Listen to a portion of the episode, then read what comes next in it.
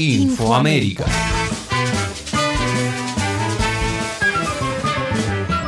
En esta edición, el presidente López Obrador a Joe Biden, México no se vende. Preocupación creciente en el Comando Sur del ejército norteamericano ante la presencia china en América Latina.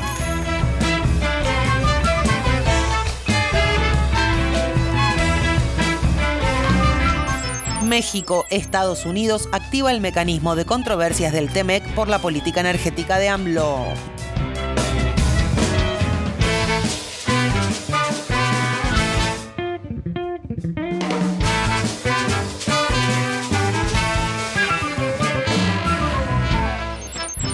Andrés Manuel López Obrador asumió en diciembre de 2018 con la promesa de rescatar la soberanía energética de México, dando marcha atrás con las reformas privatistas de su antecesor Enrique Peña Nieto. En días recientes, los pasos dados en esa dirección fueron nuevamente cuestionados por Estados Unidos, su mayor socio comercial, quien reclama que las políticas del gobierno de Morena son perjudiciales para sus empresas y contrarían el capítulo energético del TEMEC. En esta ocasión, Washington decidió apelar al mecanismo que prevé el acuerdo, que incluye a los dos países y a Canadá destinado a la solución de controversias. Luego de conocerse el llamado a consultas, López Obrador informó sobre el envío de una carta al presidente Biden en la cual valora el vínculo entre ambas naciones, pero afirma que si tener acceso a este mercado nos implica ceder soberanía, no lo aceptamos. Y destaca que en otras oportunidades el jefe de la Casa Blanca se ha mostrado consciente de que la relación bilateral debe desarrollarse con respeto a la soberanía y en un pie de igualdad. México no se vende, México es de los mexicanos, de nuestra generación y de los que vienen, sentenció AMLO en rueda de prensa.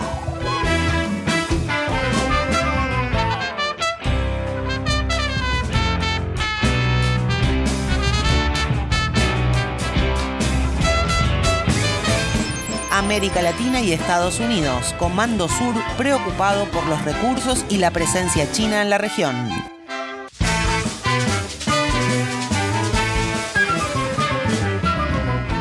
Durante el foro de seguridad del Instituto Aspen, un tanque de pensamiento con sede en Washington, la jefa del Comando Sur del Ejército de Estados Unidos, la general Laura Richardson, fue consultada por las preocupaciones principales en su área de responsabilidad, América Latina. Para la militar norteamericana existe una ceguera del sur que ha impedido, según ella, prestarle la atención necesaria al potencial y a los riesgos que desde la región amenazan la seguridad nacional de Estados Unidos. Para Richardson, el punto central de interés es que el 60% del litio está en América Latina, que hay petróleo pesado y ligero, tierras raras, la Amazonia y el 30% de agua fresca del mundo. Su principal preocupación, que hay adversarios que están sacando ventaja todos los días de lo que consideró nuestro vecindario. Richardson se refirió constantemente durante su exposición a la creciente presencia de China en América Latina. 25 de los 31 países bajo jurisdicción del Comando Sur han firmado acuerdos relacionados con la iniciativa de la Franja y la Ruta o la nueva Ruta de la Seda, el plan de infraestructura y cooperación global del gobierno chino. Sin titubear, la jefa del Comando Sur calificó como extractivismo a la inversión china en América Latina, forzando el término para hablar de extractivismo de posiciones estratégicas que podrían fácilmente convertirse en instalaciones militares del gigante asiático.